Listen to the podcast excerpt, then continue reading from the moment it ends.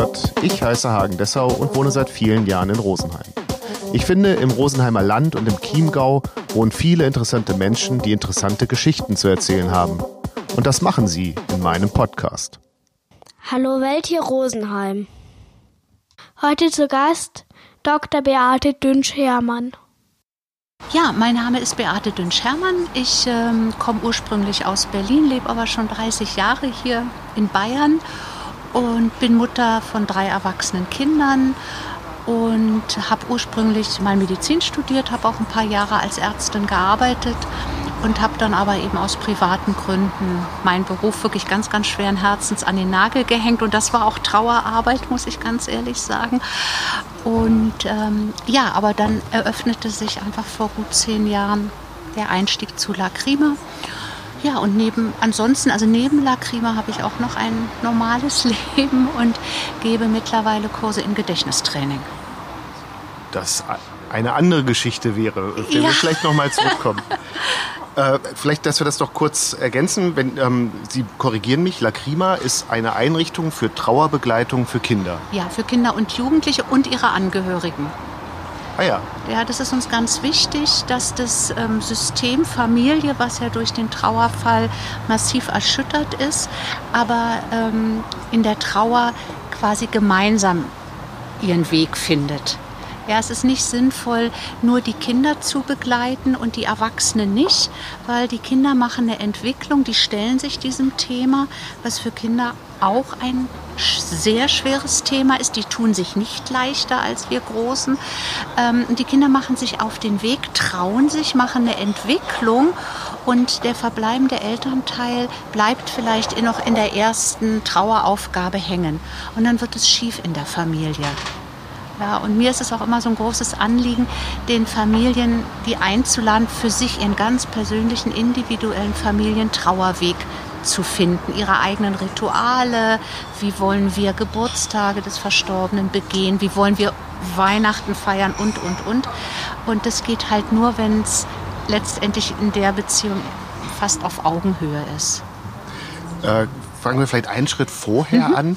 Ähm, was mir aufgefallen ist, dass es eigentlich wenig Öffentlichkeit für diesen Verein gibt oder für diese Einrichtung. Mhm. Also wenn man nicht weiß, dass es Lacrima mhm. gibt, habe ich das Gefühl, es ist schwer, es zu finden. Ja, aber das täuscht, würde ich jetzt mal behaupten.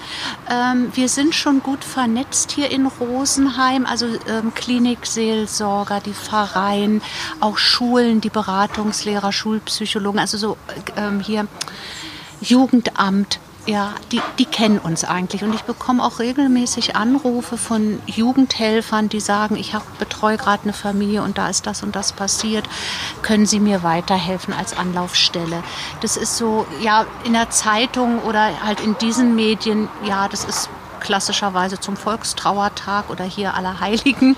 Da kommen schon mal auch Interviewanfragen. Aber ich sag mal so, vielleicht nicht so spektakulär sind wir nicht präsent, aber in der zweiten Reihe schon. Das heißt, da sind Sie ja eigentlich auch am besten aufgehoben, dass bei den Experten das an die Familien ja. weitergetragen ja. werden kann. Ja. Heißt das dann auch, dass relativ bald ein Erstkontakt ähm, stattfindet? Äh, oder gibt es auch Situationen, wo zwischen Ihrem Eingreifen oder Ihrer Begleitung und der eigentlichen Trauersituation schon viel Zeit vergeht?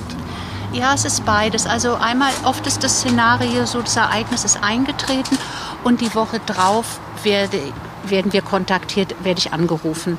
Ähm, und das ist aber immer ein Zeitpunkt zu früh. Ja, da kann ich beratend ähm, tätig sein, indem ich sage, dass man die Kinder zum Beispiel mit in, in den Trauergottesdienst oder in die Bestattung, egal welche Form das hat, mit einbezieht und wie man die Kinder mit einbezieht. Aber Trauerarbeit an sich findet erst später statt und wir nehmen eigentlich die Familien erst ein halbes Jahr nach Eintritt des Todesfalles. Warum? Weil wir wissen, davor stehen ganz andere Aufgaben an. Ja, da ist, die sind erstmal geschockt. Ja, die, diese Familien sind erstmal maximal geschockt und das ist auch egal, sage ich mal, ob es jetzt ein Autounfall war oder ein jahrelanges Krebsleiden. In dem Moment, wo der Mensch geht, ist es ein Schock und die Leute sind in der Schockstarre. Sie funktionieren irgendwie. Manchmal ist da ein Handwerksbetrieb, der aufgelöst werden muss oder oder. Und die, da ist gar keine Zeit und gar kein Raum für die Trauer. Ich mache es immer so ein bisschen abhängig davon, wie viel Leidensdruck ich höre, ähm, wie die Familie auch eingebettet ist, wie ist denn so das Umfeld von denen, dass wir schon dann auch sagen, okay, sie können nach einem Vierteljahr kommen. Ja, und das ist wirklich aber der frühestmögliche Zeitpunkt. Und das ist auch nicht entscheidend. Also es gibt kein Zeitfenster. Das ist nicht so wie bei einer Krebserkrankung, wo man sagt, naja, wenn Sie ein Vierteljahr eher gekommen wären, dann hätten wir Sie ja noch viel besser betreuen können. Das gibt es bei der Trauer nicht. Wir haben durchaus Familien, da ist der Vater vor drei Jahren verunglückt. Und vielleicht haben die von uns bisher nichts gewusst oder es war nicht der richtige Zeitpunkt. Und dann kommen die und die können genauso gut ihren Trauerweg finden wie eine Familie, die zum Beispiel nach drei Monaten schon kommt. Und wie findet dann der Erstkontakt statt? Also Sie haben eben gesagt, wenn man nach einer Woche angerufen wird, dann ähm, geben Sie ein paar Tipps, wie man die ersten Wochen ähm, handeln kann. Mhm. Und dann kommt ja eben der Punkt, jetzt sind wir da. Ja. Wie findet dann der Erstkontakt statt? Telefonisch und ich, ich spreche mit den Familien. Das ist auch immer abhängig vom Anrufer. Das ist mal eine halbe Stunde, es können aber auch mal zwei Stunden sein, je nachdem, wie viel Bedarf da ist. Und ähm, dann ist es meistens so, ich lasse mir die Situation schildern. Ähm, ich finde das immer eine sehr ähm, sensible, immer sehr sensible Telefonate, weil ähm, alleine schon manchmal auch die Frage nach dem Namen, ja, das kann schon manchmal für den Angehörigen schwierig sein. Oder auch wenn ich frage, würden Sie mir sagen, wie Ihre Kinder heißen, weil ich finde es einfach netter, dann weiter zu telefonieren, wenn ich weiß, das ist eine Anne und ein Hendrik ja, als nur ja ihre Tochter und ihr Sohn. Aber das ist immer sehr situativ, sehr von der Person, von, der An von dem Anrufer abhängig.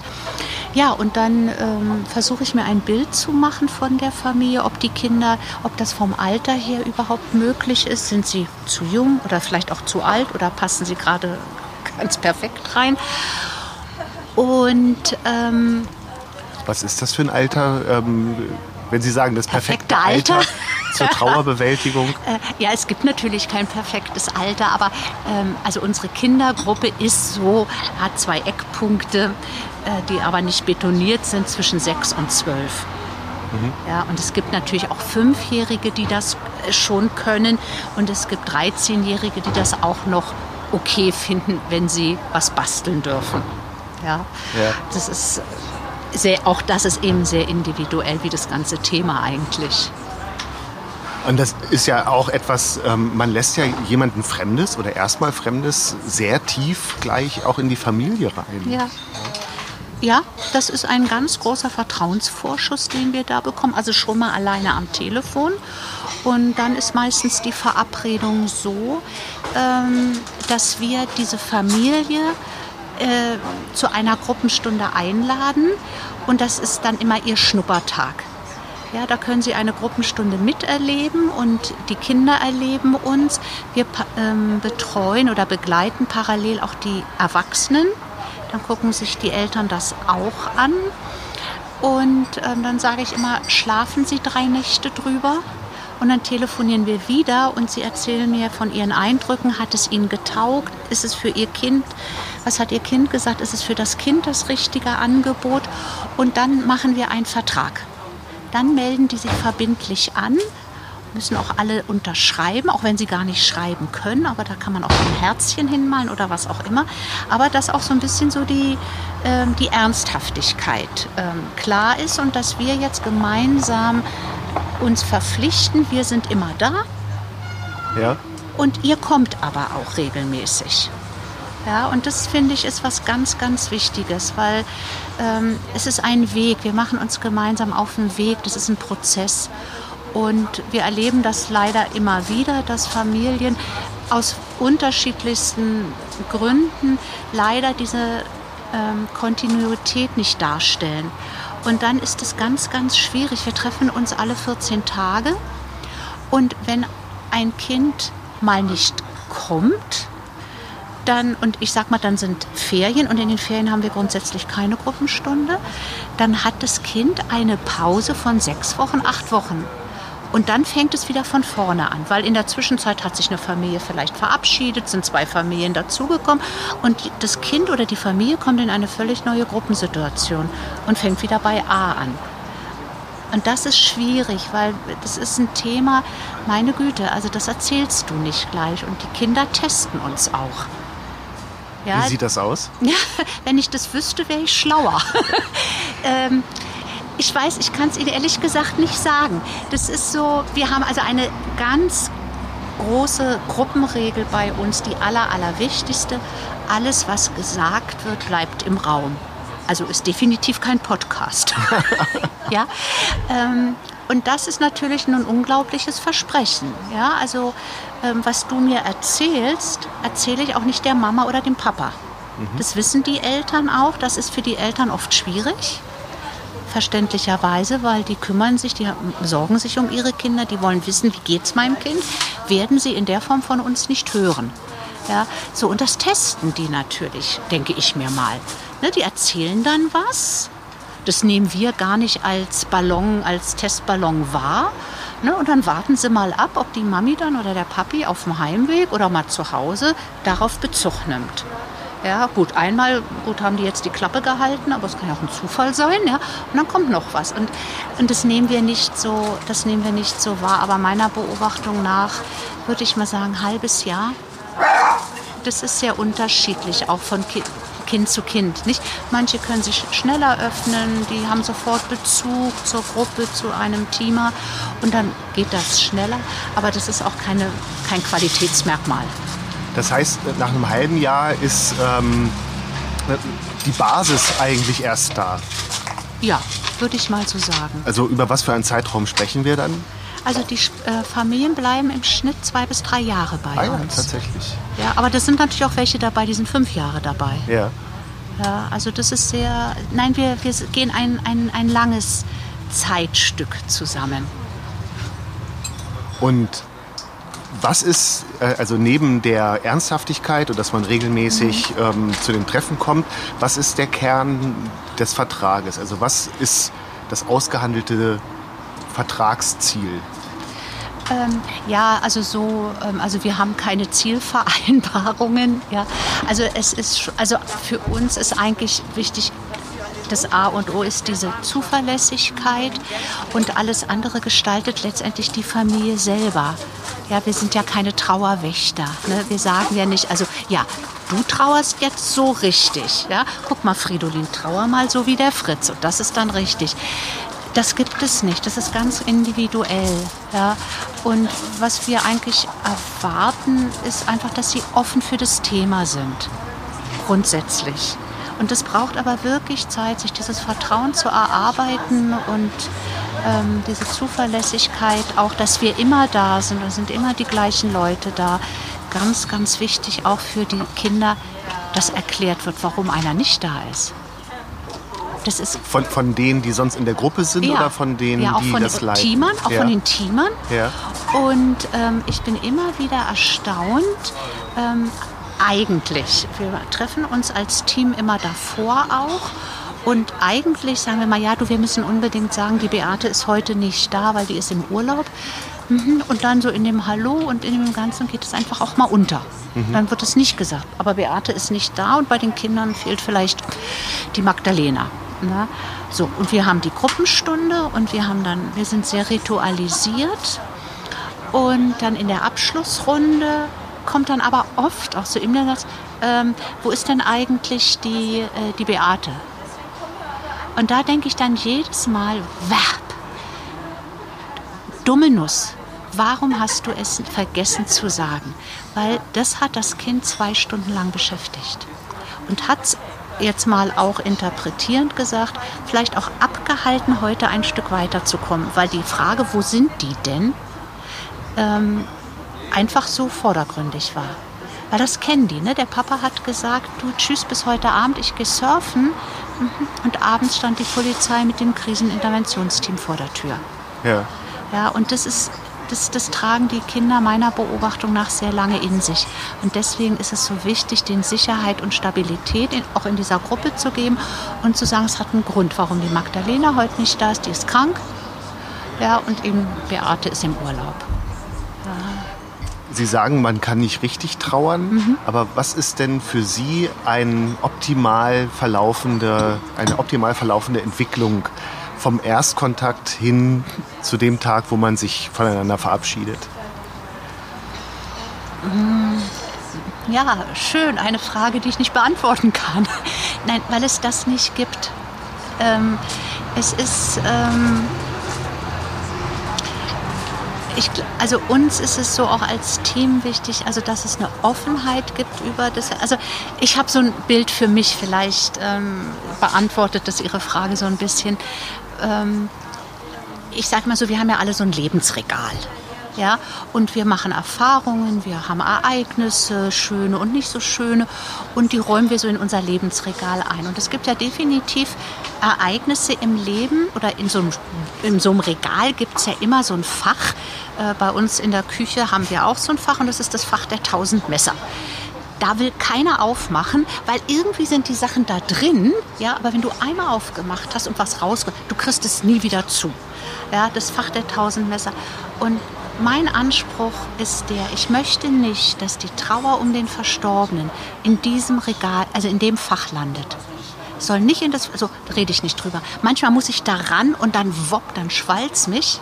Ja, das möchte ich nicht. Ich möchte gerne, dass der Verstorbene im offenen Teil dieses Lebensregal einen tollen Platz hat einen guten Platz, wo die Kinder zum Beispiel mal hingucken, wenn sie zum Beispiel Abitur gemacht haben und sagen, du Papa, ich habe heute durch, äh, ich sehe heute so schick aus, weil ich habe heute Abiball, ich habe Abi gemacht und äh, du hast es mir ja nie zugetraut, aber ich habe in Mathe eine 2 gemacht. Mhm. Ja, so halt nicht und dann ist man auch mal traurig, den einen Tag mehr, den anderen Tag weniger, weil das Vermissen so groß ist oder die, ja vielleicht auch die Freude, dass man ihn über, dass man so einen tollen Vater hatte. Und das ist so das Ziel, ja, dass das die Kinder oder die Familien schaffen. Ja, dass der Verstorbene in ihrem neuen Leben einen guten Platz hat. Der soll nicht verschwiegen werden, der soll nicht verdrängt werden. Ähm, das sind ja oft sehr junge Menschen, die da versterben. Das heißt, die verbliebenen Ehepartner verlieben sich ja auch durchaus wieder neu, gehen neue Partnerschaften ein. Und ich möchte einfach nicht, dass der verstorben, dass man sich schämen muss, dass man sich nicht traut, den zu erwähnen, weil man dann vielleicht jemanden verletzt.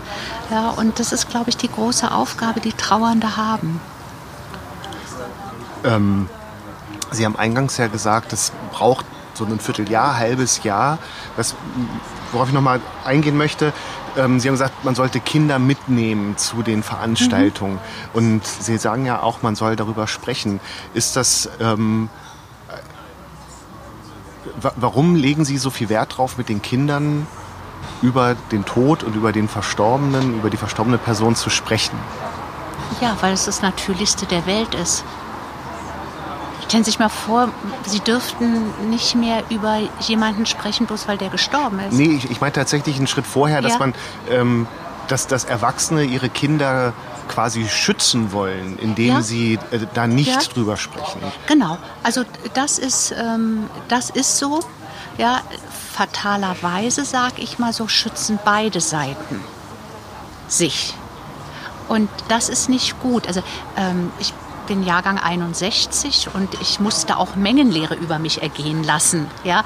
Und äh, ich sehe das immer so als Mengenlehre. Ja? Also da ist ein Kreis Elterntrauer und ein Kreis Kindertrauer und die haben oft gar keine Schnittmenge. Und das ist vielleicht so ein bisschen Ziel auch unserer Arbeit, dass wir eine Schnittmenge herstellen. Ja, und es ist ganz berührend eigentlich immer wieder zu erleben, wie Kinder versuchen, den verbliebenen Elternteil zu schützen.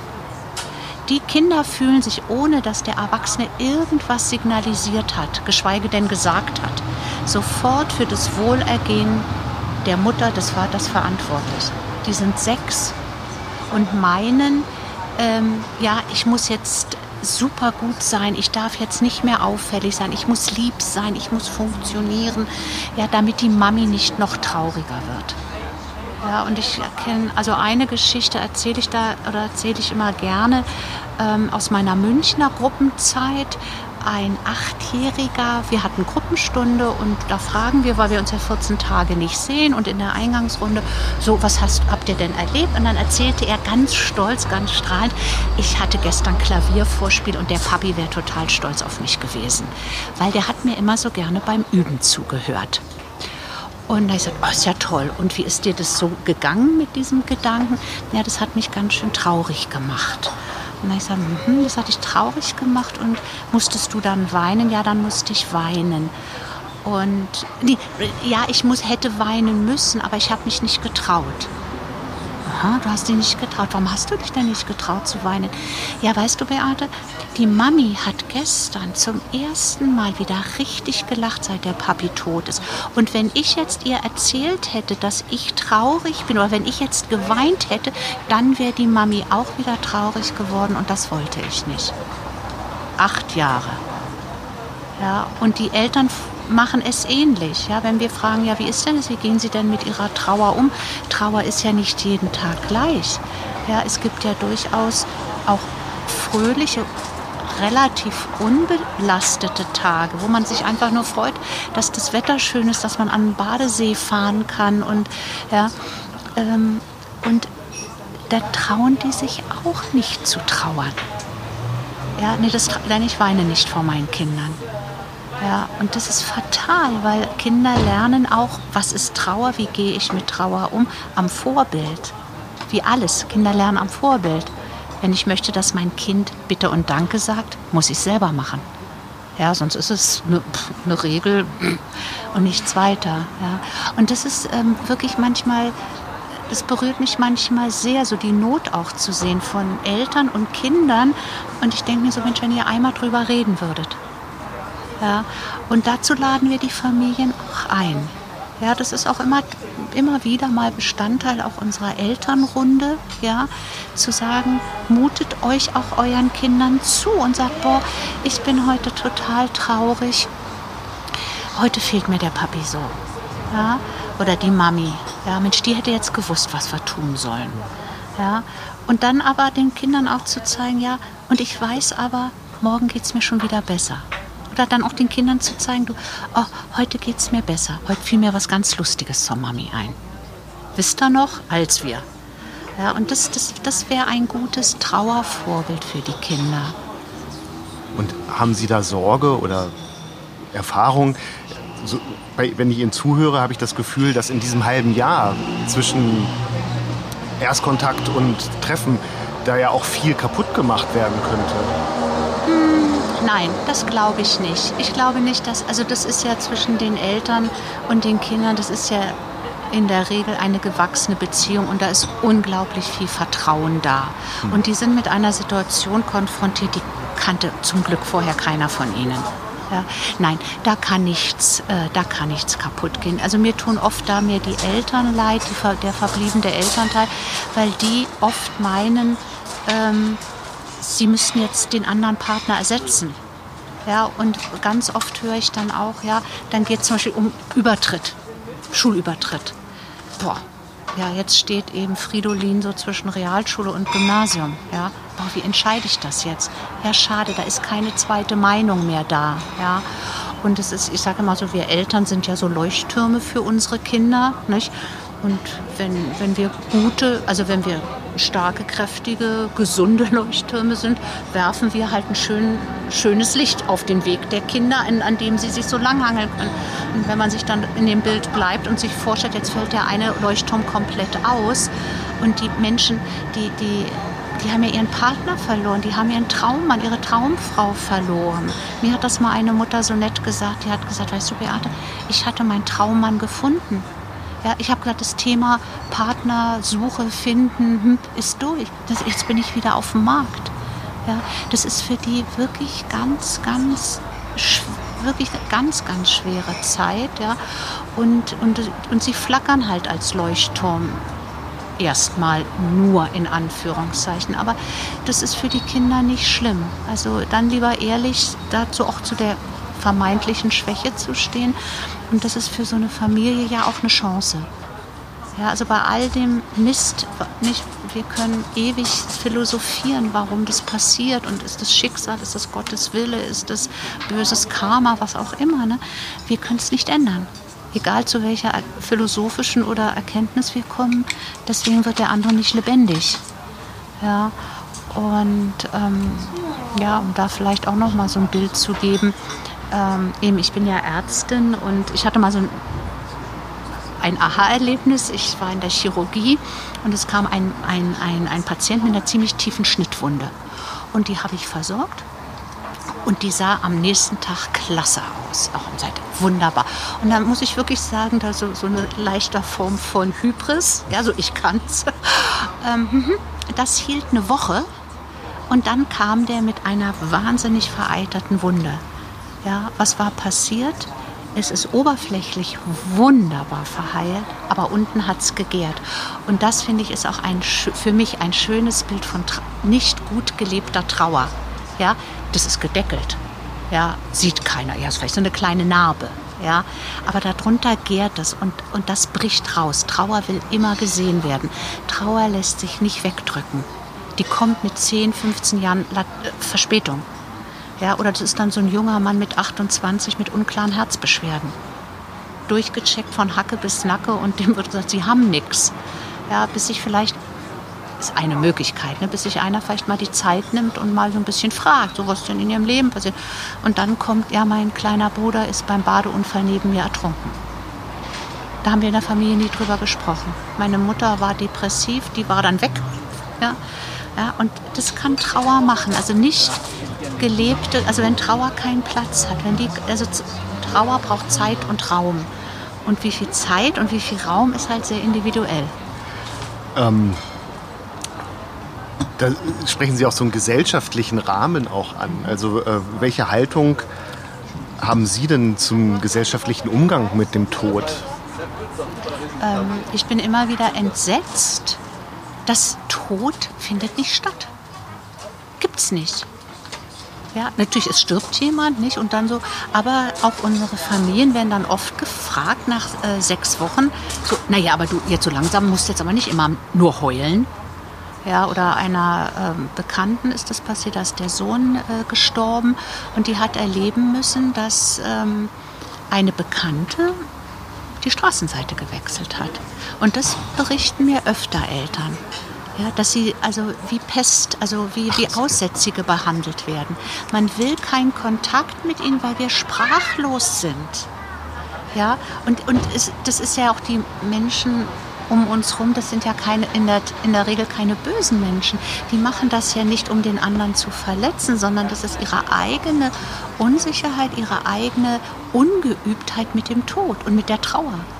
Früher war das auch ritualisiert. Nicht? Also ähm, ich will hier jetzt nicht irgendeiner Kirche ähm, für ja, aber ähm, es gab Rituale, nicht? Also gerade in der katholischen Kirche, ja?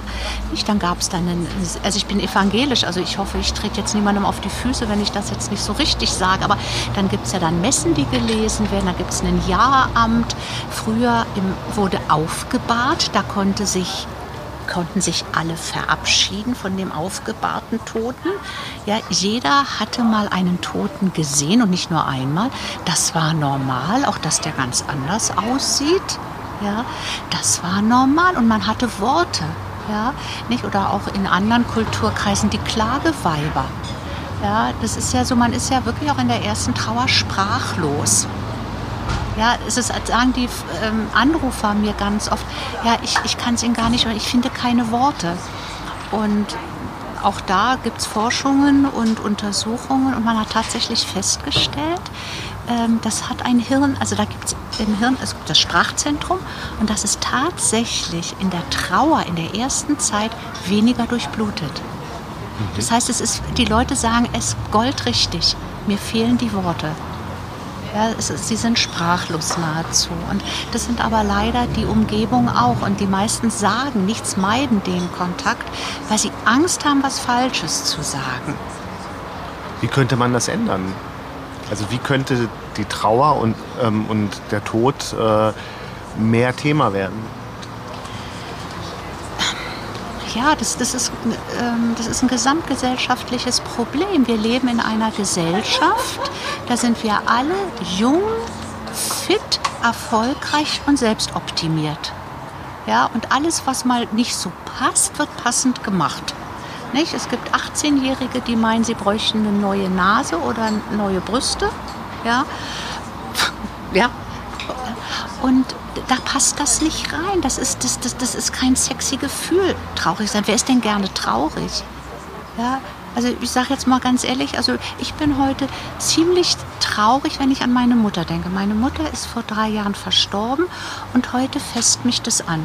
Ja, wir hatten Besuch bis heute Morgen und wir haben noch über meine Mutter geredet und äh, boah, und da kam ich in Trauer. Ja, ja, das fühlt sich nicht schön an. Ja, ich bin nicht, ich lach lieber. Also ich bin auch lieber fröhlich und unbeschwert als traurig. Ja, und das ist auch schwer, Leuten so mitzuteilen, ja, weil die dann auch nicht wissen, ja, was soll ich denn jetzt sagen? Ja, so. Ähm, und es wird ausgeblendet.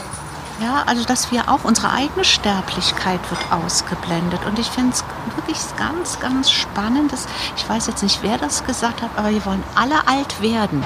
Aber keiner will es sein. Ja, und, und dieses Altsein, dieses nicht mehr diese Leistung bringen, nicht mehr so toll aussehen, ähm, nicht mehr so am Leben teilhaben können, das ist natürlich schon auch etwas, was auch einen traurig machen kann. Das ist so zukünftige Trauer. Ja, es gibt ja ganz verschiedene Arten von Trauer, die um einen Angehörigen, der verstirbt, ist halt, sage ich jetzt immer so die Maximalvariante. Ja. Aber ich habe ja zum Beispiel auch getrauert, als ich meinen Beruf aufgeben musste. Das war ein Abschied. Ja. Und so denke ich mir, gibt es jeden Tag so kleine Abschiede. Und, und den müsste man sich mehr bewusst ja, werden. Ja, sich dem stellen und es auch mal aushalten, dass wir traurig sind, dass wir auch mal blöde Gefühle haben, dass uns auch mal langweilig ist. Ja, oder ja, also einfach so, aber das, das ist so gesellschaftlich nicht gewollt. Also ich bin nicht bei Instagram, aber ähm, wenn ich das so höre, ich habe noch nie gehört, dass einer da ähm, blöd aussehend, ähm, weiß ich nicht, in, an, so ganz primitiv irgendwo ähm, haust, ja, und das postet, ja, und sagt prima, das Geld ist jetzt schon zu Ende und ich habe jetzt noch Kartoffeln für 14 Tage. Nein, es sind arrangierte Sachen, gefotoshoppte Sachen und so werden Menschen groß. Und dem müssen Sie ja begegnen, dann ja. in, in, Ihren Gruppen. Wie läuft das konkret ab? Also Sie sagen, es gibt eine Gruppe von 6 bis 12 und dann offensichtlich noch eine von 12 bis ja. 17, 18. Ja, ja. So, äh, also wie arbeiten Sie mit den Kindern, dass die ein, ich sage jetzt mal, natürliches Verhältnis zur Trauer bekommen? Wir hören ihnen zu. Wir hören zu und halten aus. Und das ist unser großer Vorteil. Wir haben den Papa nicht gekannt. Ja, so eben Magdalena kann mir von ihrem Papa erzählen, von der letzten Bergtour, die sie mit ihm gemacht hat und dass sie den besten Kaiserschwan gegessen hat, den sie je gegessen hat. Ja. Und das kann sie mir erzählen und ich höre ihr zu und äh, bin ihr zugewandt, aber ich komme nicht in Trauer.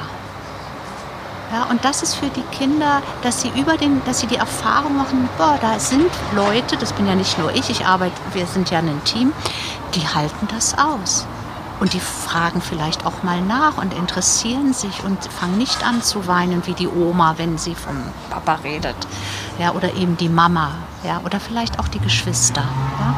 Und diese Erfahrung, ja, dass, dass es einen Raum gibt und eine Zeit gibt, wo sie das loswerden können. Und die wollen auch über den Verstorbenen reden und halten sich zurück, weil aus den gesagt benannten Gründen schon, äh, meinen sie, wollen keinem zur Last fahren, wollen keinen traurig machen.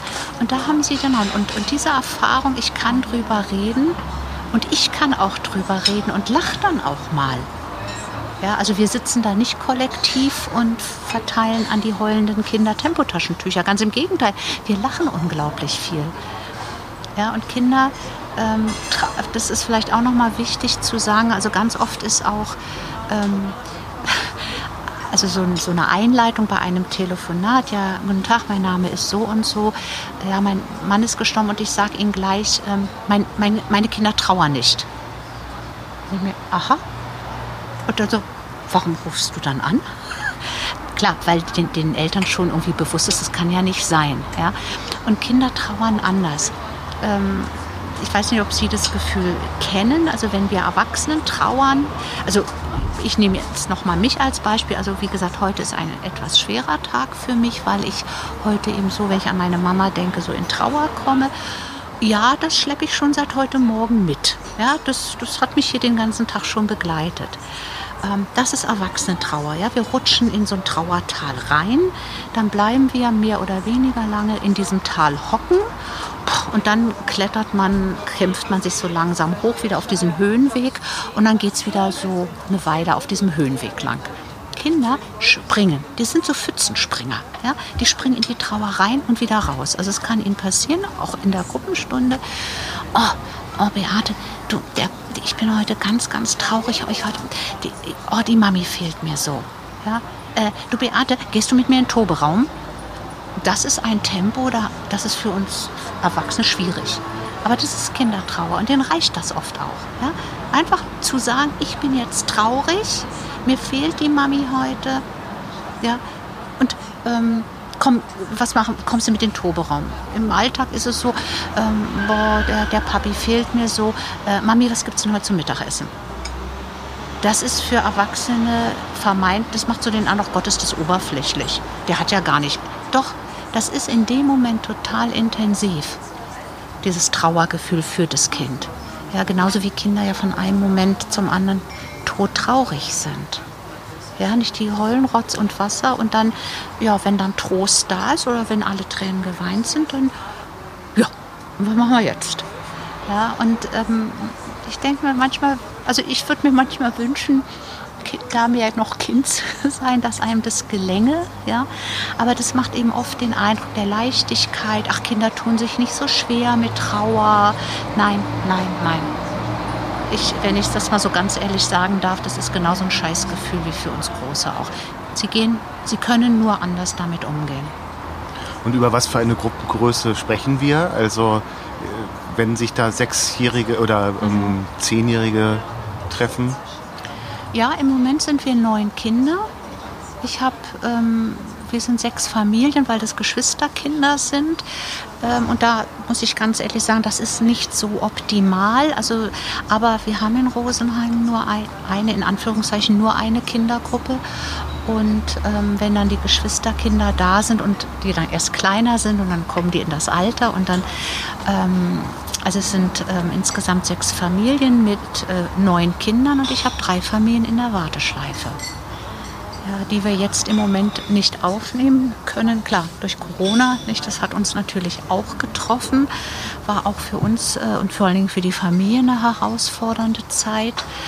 Ähm, aber im Moment gibt es halt eine Gruppe. Und weil Sie es gesagt haben, es ist richtig, es gäbe auch oder es gab auch eine Jugendlichengruppe. Ähm, die mussten wir leider pausieren lassen oder sie pausiert jetzt. Und das war eine Outdoor-Gruppe. Das war so ein erlebnispädagogisches Konzept mit auch einer ganz, mit einer tollen Leiterin.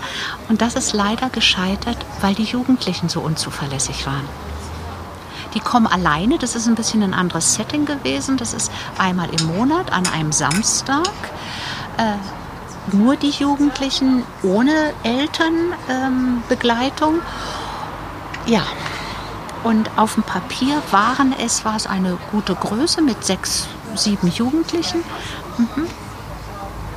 Aber die haben sich dann gar nicht angemeldet oder angemeldet und Freitagabend abgesagt. Und, ähm, und das war sehr unerfreulich und ähm, auch vielleicht auch so zur Organisation. Äh, Lacrima ist ja unter dem Dach der Johanniter und ähm, wir sind ein, äh, wir, wir sind kein ähm, also das, uns leisten sich die Johanniter, um es mal so zu sagen. Ja?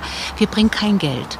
Nicht? Wir, wir arbeiten spendenbasiert, wir arbeiten alle ehrenamtlich. Wir haben zwei Haupt, also anderthalb Hauptamtliche ähm, in München und alle anderen arbeiten ehrenamtlich, bis auf eben die Erlebnispädagogen. Das ist eine Honorarkraft, weil da ein Know-how dahinter ist. Äh, ja, das muss einem was wert sein und das ist den Johannitern das auch wert gewesen. Aber natürlich ein Honorar, ein Ausfallhonorar zehnmal oder achtmal im Jahr zu bezahlen, das ist natürlich schwer dem Vorstand zu verkaufen. Und ich meine, wir leben von Spenden und von daher ähm, mussten wir dann auch leider Gottes diese Jugendgruppe pausieren lassen. Was traurig ist. Aber Sie begleiten in erster Linie die ähm, jüngere Gruppe? Ja, wir, wir bearbeiten mit der Kindergruppe, genau, von, und da haben wir wirklich die Bandbreite, ne, von sechs, sechs, jetzt sind sie glaube ich alle sechs, bis gut zwölf. Und ja, junge Mädchen, alle Konfessionen. Wir sind, auch wenn wir unter dem Dach der Johanniter sind, das ist völlig äh, konfessionsungebunden. Die Familien zahlen auch nichts. Es ist ein kostenloses Angebot für die Familien, ähm, was ich sehr, sehr wichtig finde. Ja, es darf nicht am Geld scheitern. Ähm, ich beobachte schon auch, dass Therapeuten Trauer für sich entdecken und was per se erstmal nicht notwendig ist. Ja, Trauer braucht keine Therapie, das was ich schon gesagt habe, Trauer braucht Zeit und Raum. Mhm. Es gibt natürlich Formen von Trauer, es gibt komplizierte Trauer, es gibt auch pathologische Trauer. Das sind natürlich äh, Größenordnungen, das würde unseren Rahmen sprengen, natürlich. Und diese, wenn die Betroffenen brauchen natürlich eine professionelle Begleitung. Aber ansonsten per se erstmal offenes Ohr und offenes Herz. Wenn Sie jetzt sagen, da sitzen sieben Kinder, mit Ihnen sind acht mhm. Personen und ein Kind spricht, hören die anderen sechs dann zu? Also ist, ist das wie in so einer ähm, Selbsthilfegruppe? Das ist so, ich kann mir nicht vorstellen, dass Sechsjährige da die ganze Zeit ruhig sitzen und, und zuhören. Ja, das ist ihre, ihre Unterrichtserfahrung auch. Ne? ähm, also A, wir sitzen nicht nur zu acht, sondern wir haben ein groß, also einen hohen Betreuungsschlüssel. Das heißt, ein Teamer ist für zwei Kinder zuständig. Das ist unser Schlüssel, 1 zu 2. Das heißt also, bei, bei sieben Kindern sitzen dreieinhalb Teamer da. ja, ist mal schwierig, eins für die halbe zu finden. Nein. Ähm, und ähm, das heißt, wir sitzen da zu elft. Und da gebe ich Ihnen vollkommen recht. Das ist auch immer wieder Thema bei uns im Team. Ähm, natürlich ist es für die Kleinen gerade ähm, eine Konzentrationssache, ja. Aber sie sind anwesend und ähm, sie müssen da auch nicht stocksteif sitzen. Ähm, wir achten darauf, dass, dass sie respektvoll im Raum sind, sag ich mal. Also wir würden es nicht gut finden und auch unterbinden, wenn sie anfangen würden rumzulaufen, weil sie merken ja auch, wenn sie dran sind, ja, dann finden sie es ja auch tröstlich und kraftvoll, wenn ihnen alle zuhören. Ja, und, und das lernen die, das können die schon auch. Ja, und die, also wie gesagt, ich hatte schon gesagt, wir sind ja sehr ritualisiert, ähm, was uns sehr, sehr wichtig ist, mit der, aus der Idee heraus, in den Familien herrscht Chaos. Gerade so in der frühen Phase, man glaubt es vielleicht, oder man kann sich es schwer vorstellen, es ist oft schwierig, Frühstück, Mittag und Abendbrotessen darzustellen. Ja, deswegen ist es auch so wichtig, weil Sie auch gefragt haben, naja, so mit der Umgebung und wie reagieren die drauf, wenn man weiß, dass im Nachbarhaus jemand verstorben ist, ganz plötzlich, ja, backen Sie einen Kuchen, kochen Sie eine Suppe und wenn Sie Angst haben, was Falsches zu sagen, stellen Sie es kommentarlos vor die Tür. Ja, weil das hilft den Familien. Die sind nicht in der Lage, Mittagessen. Mhm. Die wissen gar nicht mehr, so, äh, wie war denn das? Wie geht der Mittagessen kochen? Ja? Und ähm, das ist für die Kinder ganz, ganz wichtig, diese, eine Struktur zu haben, eine Ordnung im Chaos. Und die geben wir ihnen. Nicht? Also wir fangen immer gleich an. Es gibt eine Kerzenrunde, wo für den Verstorbenen, wo jeder eine Kerze anzündet. Das ist uns wichtig, dass angezündet wird. Aber wenn ein Kind nichts sagen möchte, weil es sich noch nicht traut oder weil es gerade heute nicht sagen möchte, reicht es vollkommen, die Kerze anzuzünden. Und wenn es meint, ich brauche nicht mehr Zeit, wir haben eine Klangschale, die wird dann angeschlagen und dann ist es das Zeichen für das nächste Kind. Jetzt kann ich meinen Namen sagen und meine Kerze anzünden und sagen, was mir gerade so durch den Kopf geht. Ja, und in der Regel sind das schon relativ zügige Runden. Ja, manchmal kommt ein Impuls und den versuchen wir auch aufzugreifen. Und wir haben auch schon Kerzenrunden gehabt, die die Gruppenstunde über gedauert haben. Ja, aber dann waren wir im Gespräch, dann hat ein Kind erzählt und dann hat sich ein anderes Kind getraut zu erzählen. Ja, und dann war auch nichts anderes nötig an dem Tag, an, in der Gruppenstunde. Ja, und dann haben wir Kinder reden auch nicht, also deswegen auch sechs Jahre. Also eine gewisse Ausdrucksmöglichkeit müssen sie einfach schon haben. Und das haben noch kleinere Kinder halt einfach noch nicht in, in, diesem, in diesem Konzept. Und ähm, auch, wegen der, auch wegen der Konzentration ähm, natürlich. Aber die reden nicht. Also ich sag mal so, wir beide, also ich würde Ihnen jetzt stundenlang von meiner Mutter erzählen zum Beispiel.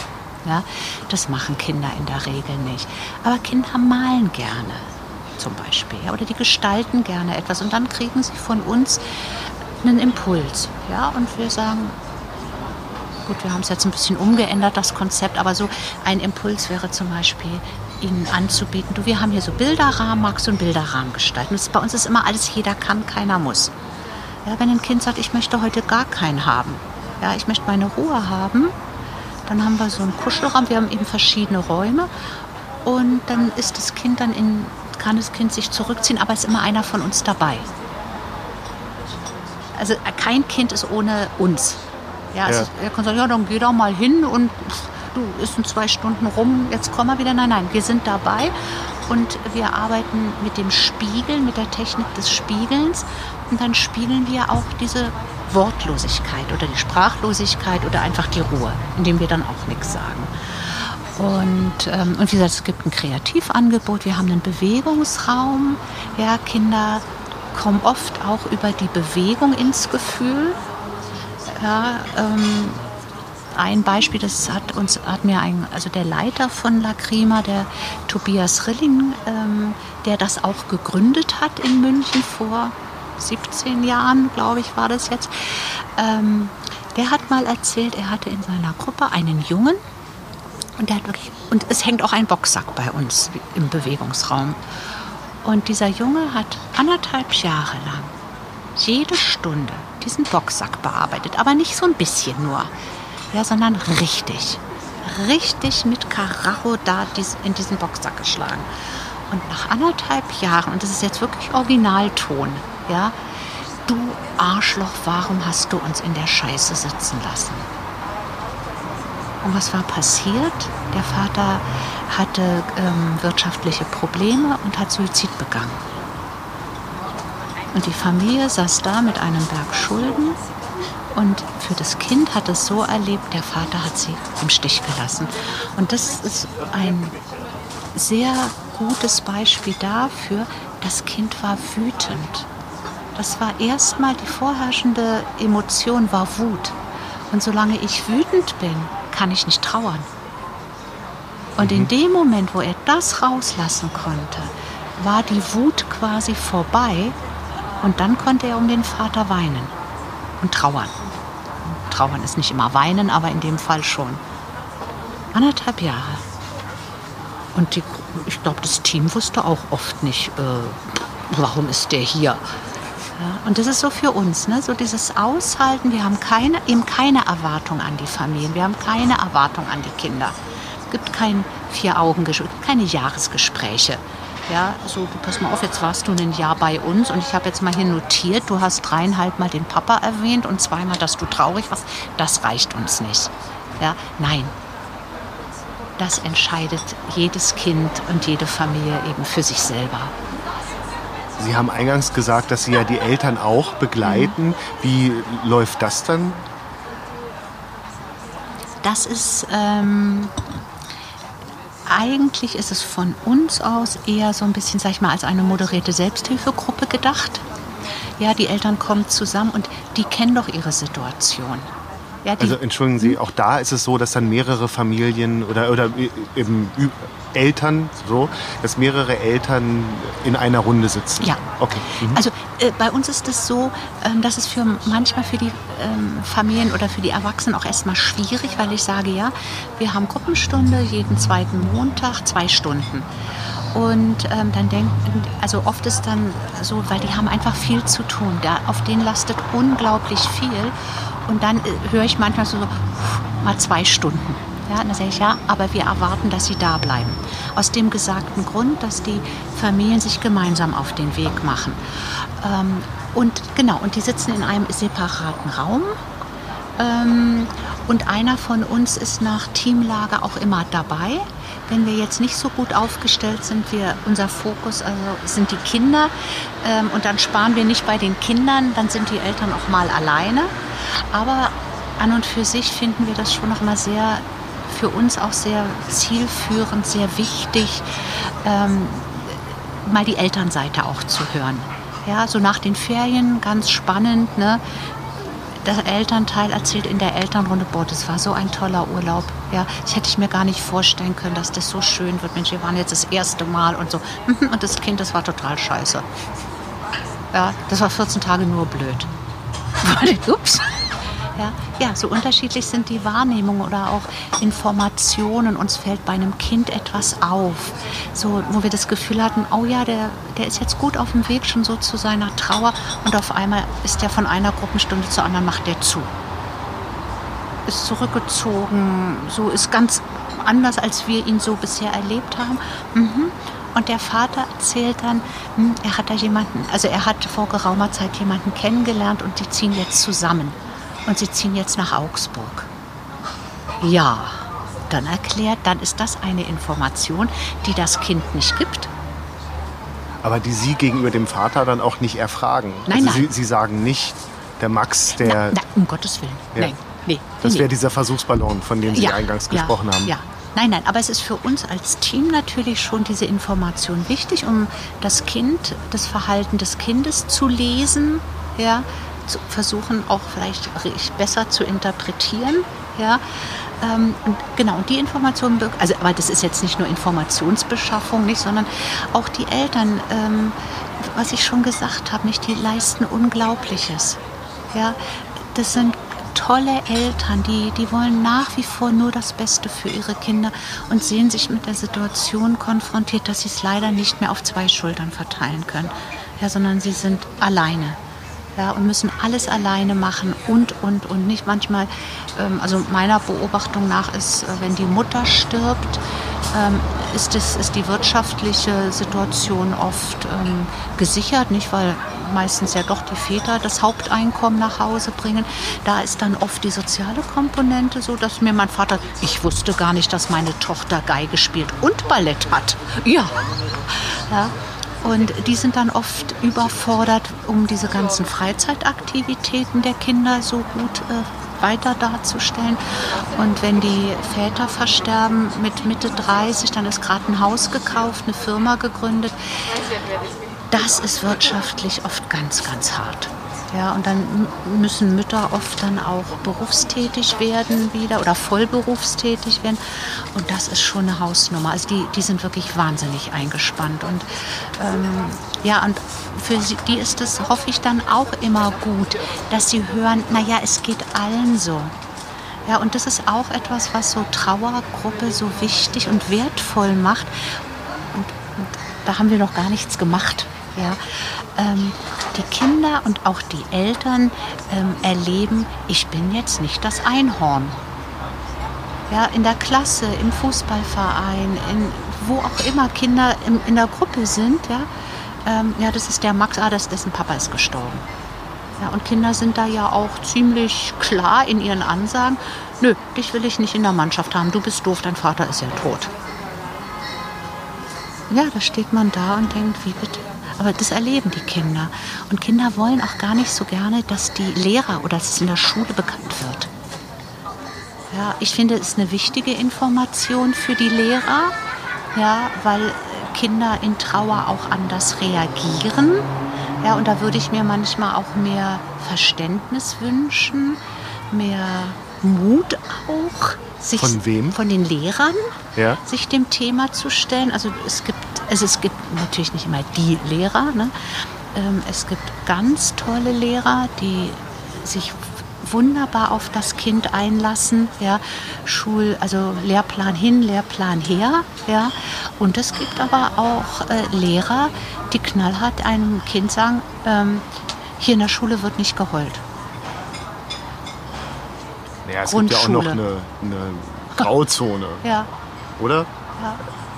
Ja, nein, um Gott, aber nein, natürlich, es ist halt immer so, es sind immer so die erinnerbarsten, die Extreme natürlich, ja. Aber da ist es immer, das ist nämlich auch dieses gesellschaftliche Problem, nicht? Weil auch Lehrer, ich sage jetzt mal steile These, sind ja auch Menschen, ja. Und die haben ja auch ihr Päckchen, ja. Und ähm, und wenn das auch Menschen sind, die sich mit Trauer, mit dem Thema ein Problem haben, wie eben ganz, ganz viele andere unserer Mitmenschen auch, ja, dann wird kein offener Umgang und kein guter Umgang im Sinne des Kindes möglich sein, weil da ist dann Verdränge und Ablockung. Nicht? Und dann kommen eben solche Sachen, so hier wird nicht geheult. Nicht? Das, das passiert Aber dann halt einfach. Das können wir jetzt ja auch schwulunabhängig machen. Muss, ja. muss jeder aus meinem Bekanntenkreis oder, oder Menschen, die engeren Kontakt haben, müssen die auf meine Trauer eingehen. Ist es nicht auch in Ordnung, dass, dass jemand die Rolle einnimmt von, ich akzeptiere, wie es dir geht, ich bin für dich da, aber ich lasse dich soweit in Ruhe. Das ist doch ähm, für mich ein, ein durchaus ähm, gangbarer Weg. Also ich, ja. vielleicht will ich ja auch gar nicht von jedem den Kopf gestreichelt bekommen. Ja. Genau, und das, das, das, das ist genau das, da sagen Sie was ganz, ganz Richtiges, aber entscheidend tun Sie das als Trauernder.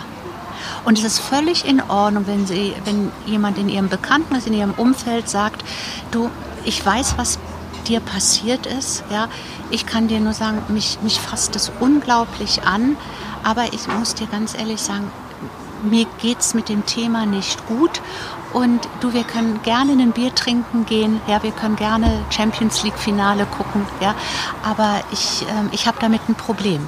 Und dann ist es klar, es muss nicht jeder drüber reden können.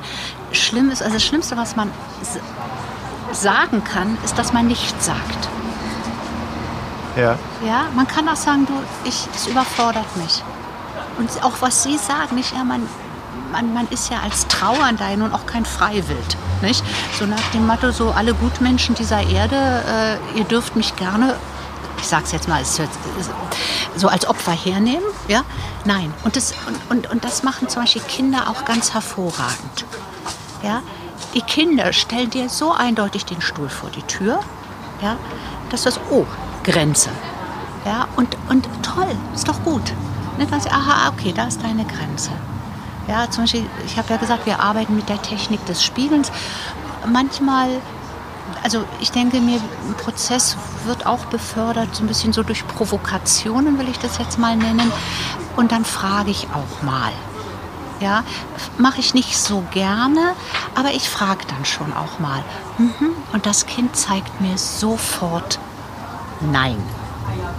Rede ich nicht drüber. Ja? Oder wir hatten eine sehr schöne Situation in der Gruppe.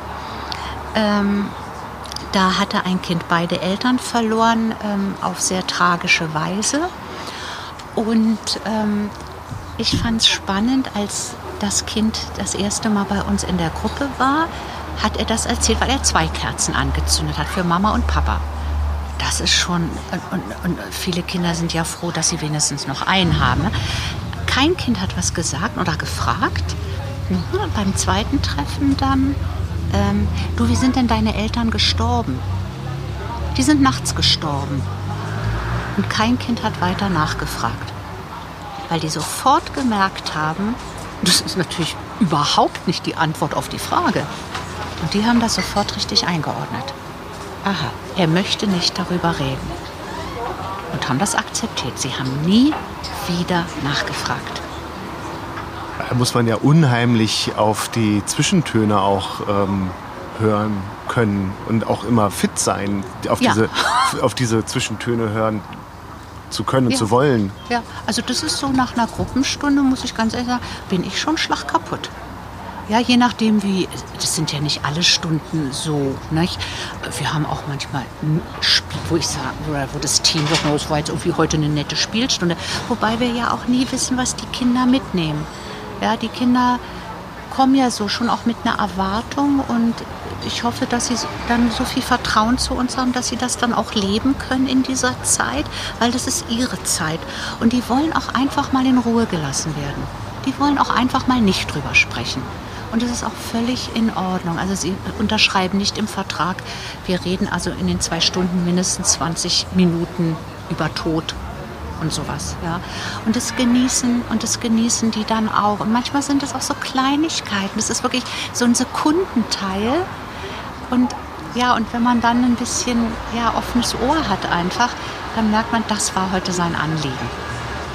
Ja, und es hat äh, in zehn Sekunden hat man das befriedigen können, wenn es gut war. Und dann ist auch, ist auch wieder gut.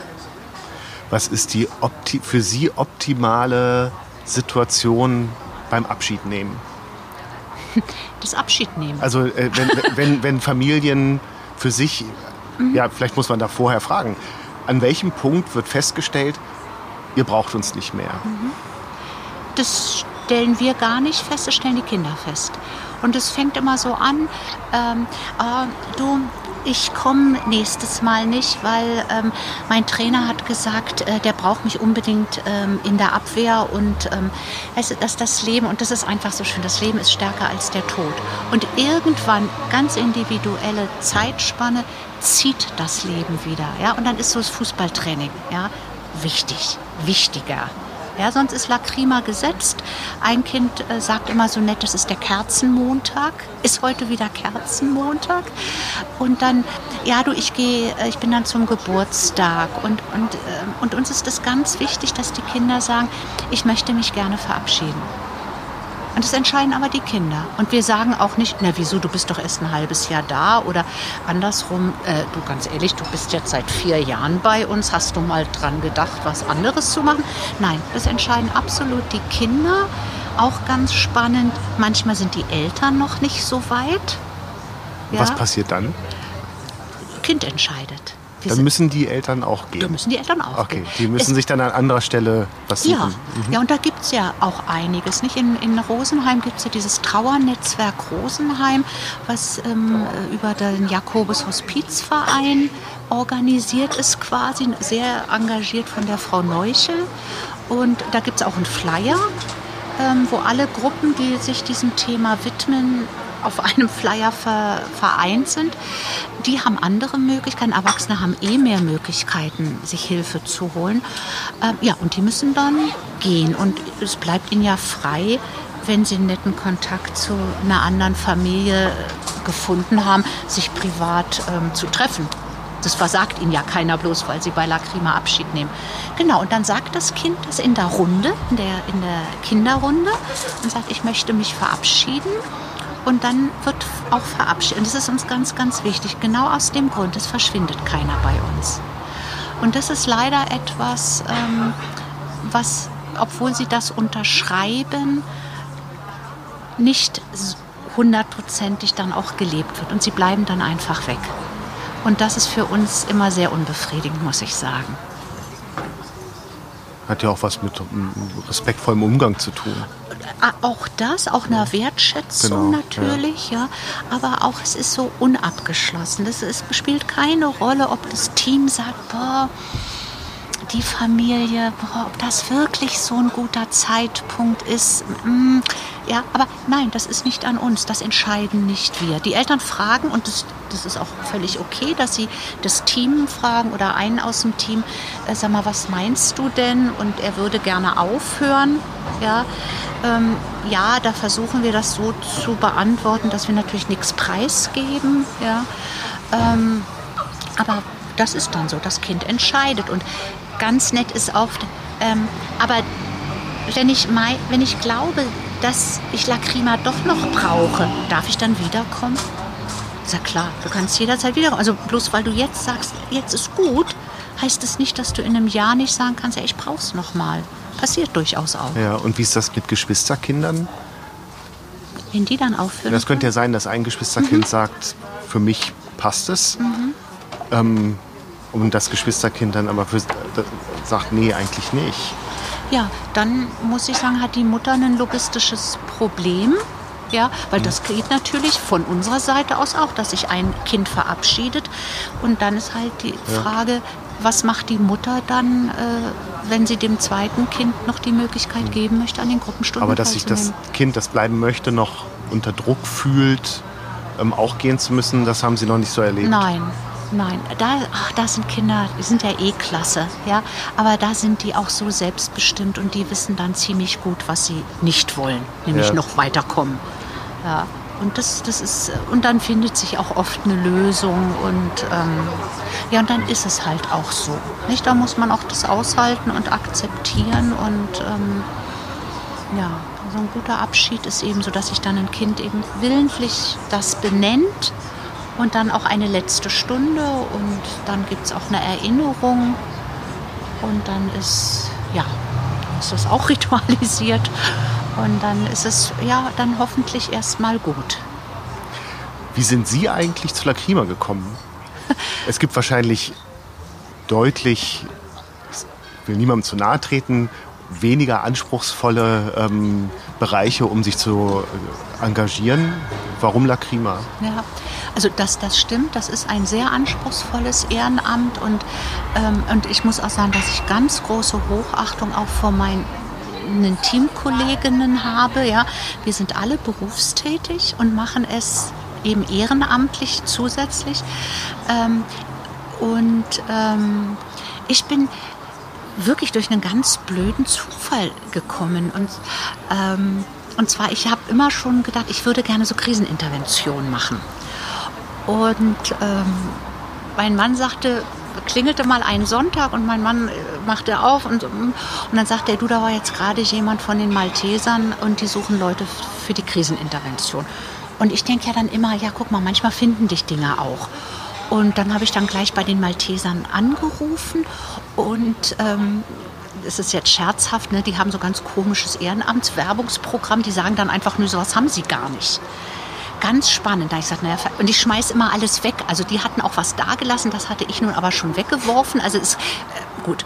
Und dann dachte ich, naja, Malteser, mh, hm, Rotes Kreuz, nee, die hatten sowas auch nicht. Und es, äh, und es war so Rosenheim, ne? Und äh, dann dachte ich, naja, oder Johanniter. Und dann habe ich bei den Johannitern angerufen und da bin ich an eine Dame gekommen und die fragte dann so, ja, haben Sie denn schon mal was Ehrenamtliches gemacht? Und dann habe ich gesagt, ja, ich war schon zehn Jahre lang Beraterin am Kinder- und Jugendtelefon.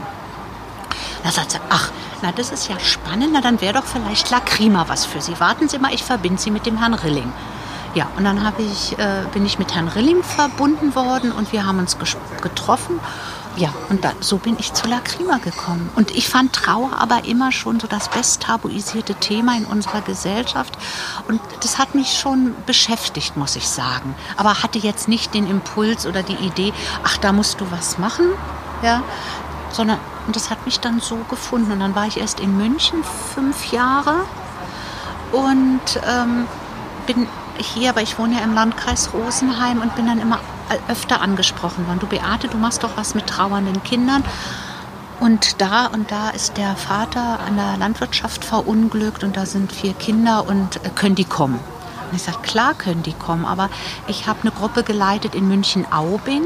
Da bin ich einfach 70 Kilometer hingefahren.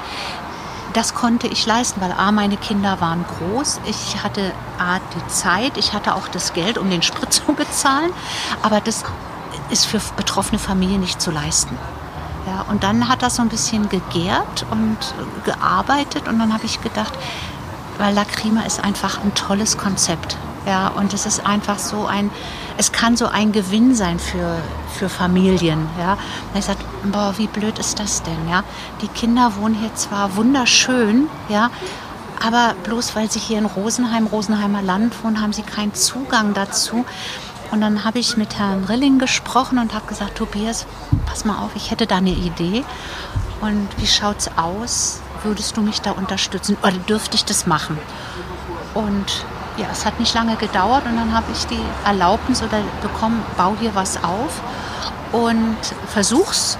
Und da muss ich sagen, ist Rosenheim wirklich ein tolles Pflaster.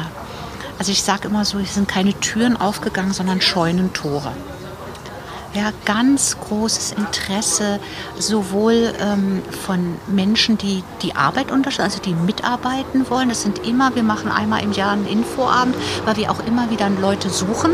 Ja, ähm, aber auch so von ja, Multiplikatoren heißen die immer so schön und ähm, wir wir werden, ähm, wir dürfen uns im, im, im Familienzentrum Christkönig treffen und ähm, da hat der Pfarrer eben äh, seine Pastoral, was war die Pastoralreferentin da zu einem Vor also ein Infoabend, den wir gemacht haben zu La Crima, wer wir sind und so, äh, dass es uns gibt. Da eben auch hier Gesundheitsamt, Ärzte, alle angeschrieben, Schulen.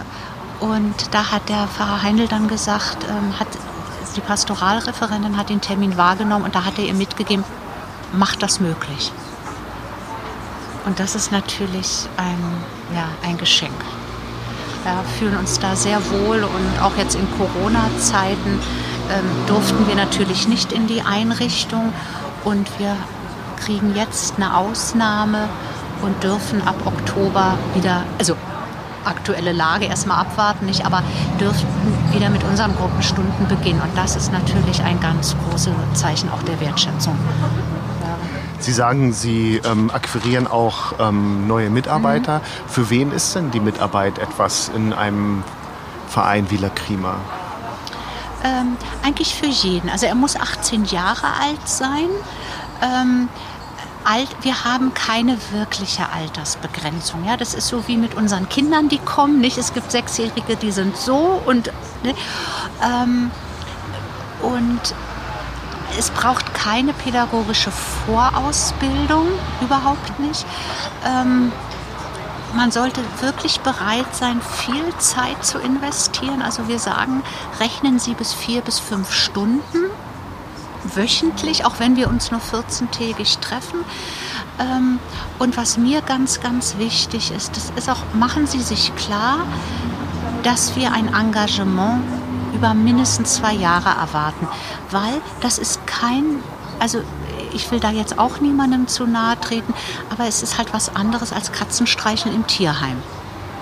Ja, sondern was ich schon gesagt habe, die Kinder testen uns, die Kinder brauchen, bis sie Vertrauen zu uns haben und da ist ganz schnell mal ein halbes Jahr, Jahr um. Und wenn dann die Mitarbeiter schon wieder gehen, ganz unbefriedigend für alle Seiten. Ja.